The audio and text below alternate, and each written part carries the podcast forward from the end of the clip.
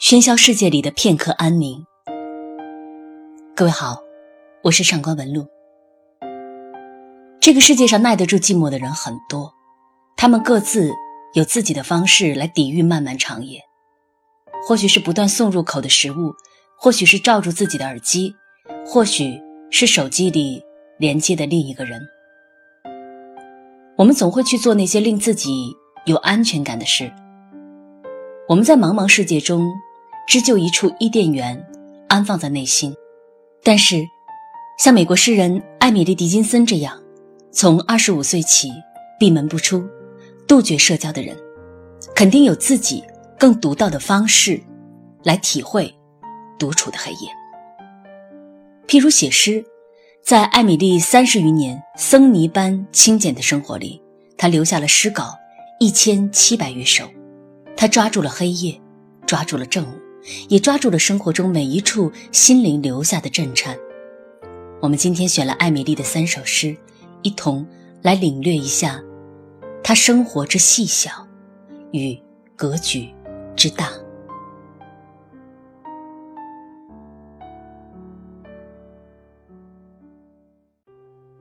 第一首诗，我们有一份黑夜要忍受。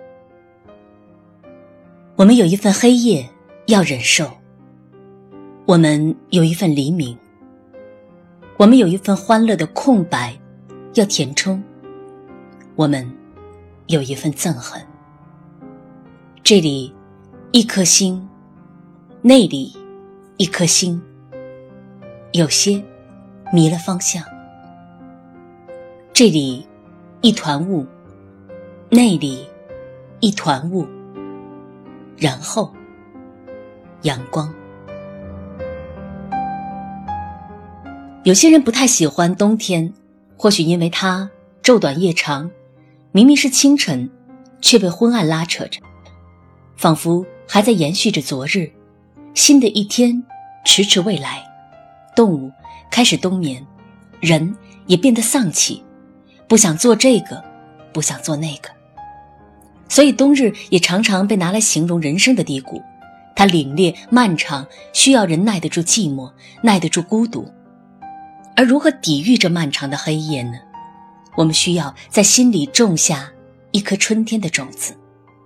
当坚冰开始融化，当黎明的微光破开天际，忍受黑暗的目的，是为了光芒。今天的第二首诗，某个阳光斜射的时刻，某个阳光斜射的时刻，在冬日的下午，让人抑郁，像沉重的教堂的旋律，玄妙的伤害我们。没有任何伤口和血迹，却在意义隐居的深处留下记忆。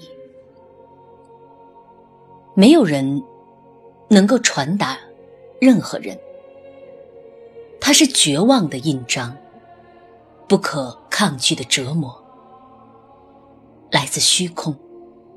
当他来时，一切都侧耳倾听，影子。屏住了呼吸。当他去时，就像死神脸上遥远的谜。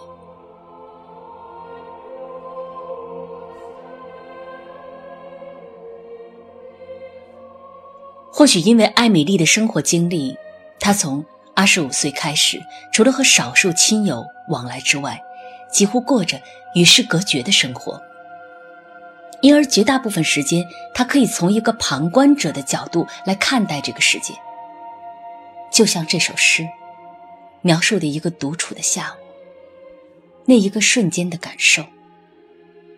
我们总有这样的时刻，或许周遭的事情都很美好，斜射的阳光，晴朗的天空，但从我们的心底却莫名的有一股哀愁，一种怅然。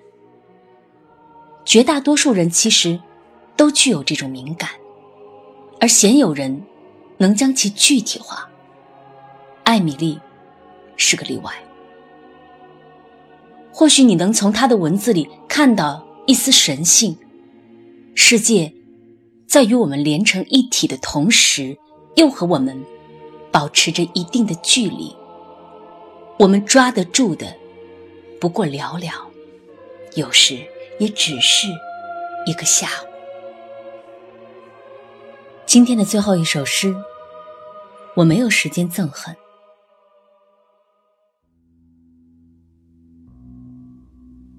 我没有时间憎恨，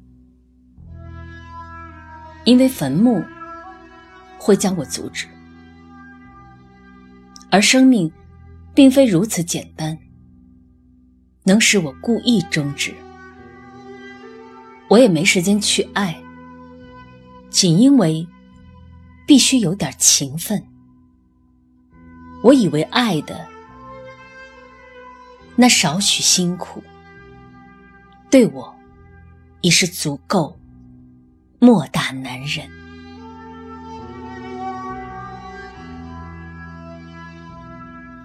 我们常常逃避不了这样一个问题：生命究竟是什么？也许很多人要陷入沉思。觉得这并非一两个词汇可以概括的，它可以理性化的从医学出发，也可以感性的描述人的思想。也许还有人会对这个问题嗤之以鼻。我们的生命是进行时，如何给它下定论呢？艾米丽在诗里给出了“生命是时间”这个答案。我们这一生都是在和时间赛跑，我们不应该有时间去憎恨、去懊恼，因为有更多更具意义的事情等待我们去做，也有太多值得爱的人等待我们去爱。但愿我们的人生总归是。不留遗憾的圆满。